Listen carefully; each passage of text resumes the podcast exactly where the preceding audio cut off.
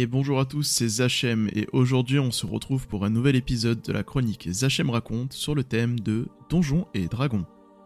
Chapitre 2 Les grottes de Poussemer. Comme nous avons pu les découvrir lors du dernier épisode, les grottes de Poussemer seront l'une des quêtes annexes proposées à vos joueurs. Découvrons ensemble le contexte de cette aventure. Les grottes marines du sud-ouest de l'île aux tempêtes sont habitées par une colonie inhabituelle de myconides, des hommes champignons qui vivent d'ordinaire dans les entrailles de la Terre. En dépit d'une profonde aversion pour la lumière du soleil, ces myconides faisaient autrefois bon accueil aux visiteurs. Ils commerçaient notamment avec Tarak, du repos du dragon, lui fournissant les champignons rares qui poussent dans leurs grottes en échange des reliefs de repas, et autres déchets du cloître, lequel servait d'engrais pour la culture des champignons dans les grottes. Mais depuis peu, les myconides refoulent Tarak au moyen d'un monstrueux gardien posté à l'entrée des grottes, qui dissuade les visiteurs d'entrer. L'origine de ce brusque changement d'attitude des myconides tient à un fléau qui s'est propagé dans leurs grottes, empoisonne les habitants, pervertit leur culture et a même terrassé leur chef, Sinenza. Ce fléau puise sa source dans le tombeau de la dragonne rouge, Sareth, dans les entrailles souterraines de l'île. Les vapeurs nocives qui émanent du tombeau de la dragonne filtrent notamment à travers la roche et se dissipent en surface par une caverne située au fond des grottes de Poussemer, que les myconides évitent mais l'Even s'est obstrué et les vapeurs se sont déversées chez les myconides. Outre ce poison insidieux, les visiteurs des grottes de Poussemer doivent faire face à une menace supplémentaire, les striges qui y nichent. Seuls, ces monstres suceurs de sang ne constituent pas une réelle menace et ne dérangeraient pas les myconides exsangues, mais en grand nombre, ils peuvent s'avérer redoutables. Pour rappel, les grottes de Poussemer se situeront sur la partie ouest, plutôt au sud-ouest de l'île aux tempêtes. Le livret vous fournira aussi quelques éléments de topographie et de géographie pour décrire l'île à vos joueurs et introduire certaines règles. Elles vous donneront par exemple la hauteur des plafonds, la lumière disponible pour vous permettre d'utiliser les règles de vision dans le noir, et donc permettre aux joueurs bah, de prendre le risque ou pas d'allumer une torche. Elles vous décriront également les parois, en vous expliquant qu'elles peuvent être escaladables, et également les vapeurs qui s'y trouvent présentes. Cela permettra de découvrir l'état empoisonné et pouvoir pourquoi pas utiliser le sort restauration partielle qui pourrait mettre fin à cet effet. Le livret vous propose deux méthodes pour permettre à vos joueurs de rejoindre ces îles-là. Premièrement, prendre un bateau, amarrer un repos du dragon et faire tout le tour en prenant garde au marais pour arriver jusqu'à l'entrée de la grotte, ou bien en traversant simplement l'île en longeant la côte pour arriver jusqu'aux grottes. Vous pouvez également prévoir votre propre vision du voyage pour vos joueurs, ceci ne sont que des conseils pour vous aider à mener vos joueurs à cet emplacement-là. Vos joueurs auront donc la possibilité d'interagir avec les myconides qui sont un peu plus hostiles que d'habitude. Ils pourront donc avoir le choix d'essayer de pourparler, de négocier avec eux. Pour cela, étant donné que les myconides sont des êtres euh, qui ne parlent pas, qui n'expriment pas de parole, ils vont utiliser leurs sports qui leur permettront de communiquer à tout moment par télépathie avec les myconides ou entre joueurs. Cela permettra de créer des situations intéressantes pour permettre aussi à vos joueurs de discuter entre eux pendant l'aventure. Ces sports-là ont un effet à peu près de 1 heure, donc à vous de leur faire ressentir cet effet, sachant que les myconides peuvent transmettre par ce moyen-là toutes les émotions, même si leur faciès ou leur gestuelle ne permettent pas de l'exprimer. Donc à vous de trouver des manières, des, des adjectifs ou autres pour permettre réellement à vos joueurs de comprendre la détresse de ce peuple-là. La grotte est divisée en 6 zones, Premièrement, le tunnel d'entrée, qui sera vraiment l'arrivée de vos personnages joueurs à cet endroit, qui viennent par bateau ou par la terre ferme, qui euh, donnera lieu à un premier combat avec le fameux gardien, qui n'est d'autre qu'une pieuvre, qui est en fait morte, et euh, qui est contrôlée par les myconides avec leur sport. Le deuxième emplacement est une champignonnaire, donc un endroit où ils vont faire pousser des champignons pour leur culture, et donc c'est par exemple à cet endroit-là qu'ils récupéraient les champignons pour les donner aux PNJ pour créer des potions. Le troisième endroit est un garde-manger. Le quatrième emplacement est une salle de cercle. Alors c'est très intéressant, je sais pas si vous avez déjà eu l'occasion d'aller dans des forêts, vous trouverez des cercles de champignons. C'est un petit peu ça l'idée, il y a des champignons, des, myconides en cercle, qui sont dans une, dans une sorte de transe à ce moment-là. La cinquième zone sera le sanctuaire de Sinenza, donc c'est l'endroit où ils sont en train de soigner leur chef. Et enfin, la sixième zone sera celle dans laquelle les vapeurs s'échappent et qui empoisonne cette grotte-là, qui était auparavant un dôme, et dans lequel il y aura euh, bah, l'affrontement final de, cette grotte-là, qui permettra à vos joueurs de sauver entre guillemets les myconides. Chacune de ces zones donnera lieu généralement à la possibilité d'avoir un affrontement, Première zone, vous avez le gardien. Deuxième zone, vous avez des, euh, donc soit les joueurs décident de les attaquer ou pas, mais il peut y avoir également des striges. Troisième zone, même chose, vous avez toujours des myconides dans ces endroits-là, avec euh, euh, aussi des champignons euh, particuliers qui sont les talophiles violettes, qui pourront attaquer les joueurs.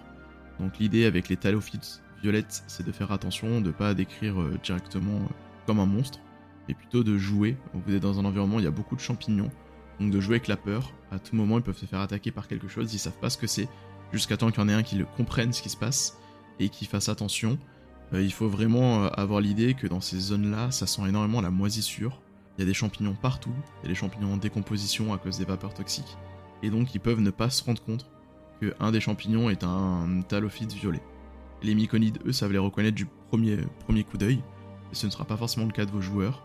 Et donc, euh, ça va créer un petit peu une sorte de peur de oh, il y a des champignons, je m'éloigne ou pas, parce qu'à tout moment, ils peuvent se faire attaquer. La résolution se base donc dans les grottes au cristal, et dans ces grottes-là, euh, vous aurez des guivres follettes seront cachés, qui attendront vos joueurs pour les attaquer. Et ils auront la possibilité de détruire un cristal de feu, qui est donc le, fameux cristal qui, bloque aujourd'hui euh, la, lumière et qui ne permet pas à la vapeur de s'échapper. S'ils le détruisent, en fait, ça va libérer un serpent de feu. Et en fait, ce, cristal-là, c'était un œuf qui vient du plan élémentaire du feu, euh, à cause de, la dragonne, hein, de la dépouille de la dragonne, et qui, euh, qui est apparu en fait par, euh, par dessous l'île, et qui donc bloque aujourd'hui la lumière du jour, donc l'air, et qui empêche les vapeurs de s'échapper. Nous avons parlé également de Sinenza, donc le chef des Myconides, qui euh, lui est malade. les joueurs auront donc le choix soit de l'abattre parce qu'il tient une sorte de champignon rubis qui a l'air d'avoir beaucoup de valeur, donc ils pourront décider de le tuer pour récupérer ce champignon là, ou bien de l'aider en détruisant le cristal, libérant les vapeurs, qui permettront donc aux champignons de pouvoir être soignés, aux myconides de pouvoir être soignés, et donc il décidera de leur offrir simplement ce champignon-là. Donc vous aurez vraiment cette possibilité de laisser vos joueurs décider est-ce que les myconides est une menace, et dans ce cas-là ils vont tous les exterminer, ou est-ce qu'alors ce sont des personnages qui sont normalement pacifiques, qui aujourd'hui sont dans une détresse, et à cause de l'empoisonnement n'ont plus toutes leurs facultés pour définir si quelqu'un est un allié ou un ennemi. À vous de jouer avec ça, c'est vraiment le but de cette, euh, de cette partie d'aventure, de peut-être se faire rencontre aux, vos joueurs que le danger n'est pas forcément là où on l'attend, et que quelque chose qu'ils vont rencontrer n'est pas forcément un ennemi. Cette aventure, elle est intéressante dans le sens où elle vous donne très rapidement un contexte, des lieux et des scénettes à faire jouer avec vos joueurs. Le défaut qu'on pourrait lui reprocher, c'est qu'elle est orientée un petit peu bah, porte mon trésor.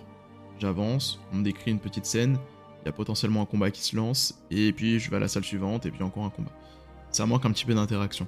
Euh, personnellement, je mettrais un petit peu ça en avant, il faut vraiment euh, réussir à trouver quelque chose pour donner vie à ces myconides, et euh, leur permettre d'évoluer, travailler sur la détresse des personnages, et vraiment donner à vos joueurs l'envie d'approfondir et de découvrir pourquoi ils ont besoin d'aide.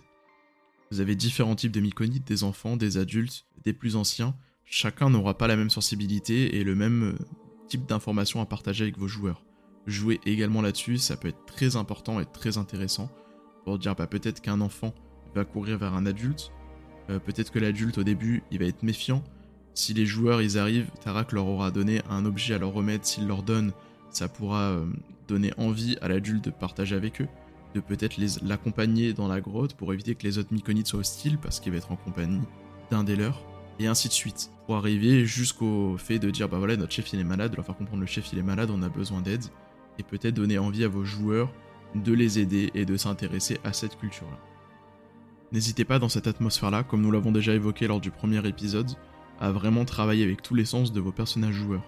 Ici tout ce qui va être odeur, vue, aussi goût, si jamais euh, vos personnages euh, touchent une paroi ou autre, euh, et décident de goûter un champignon va être super importante. On est dans une ambiance assez particulière, très humide, qui sent pas très bon. Ça pourra peut-être même faire vomir certains personnages joueurs. Peut-être qu'un nain sera plus à l'aise dans une grotte avec cette odeur-là parce qu'ils en ont l'habitude. Peut-être qu'un elfe sera repoussé à l'idée d'avoir une odeur pestilentielle avec ses sens un peu plus aiguisés. Jouez là-dessus. Permettez par exemple à un nain d'avoir plus de facilité sur certains tests pour analyser, comprendre, découvrir des choses, et au contraire avoir plus de difficultés pour un elfe.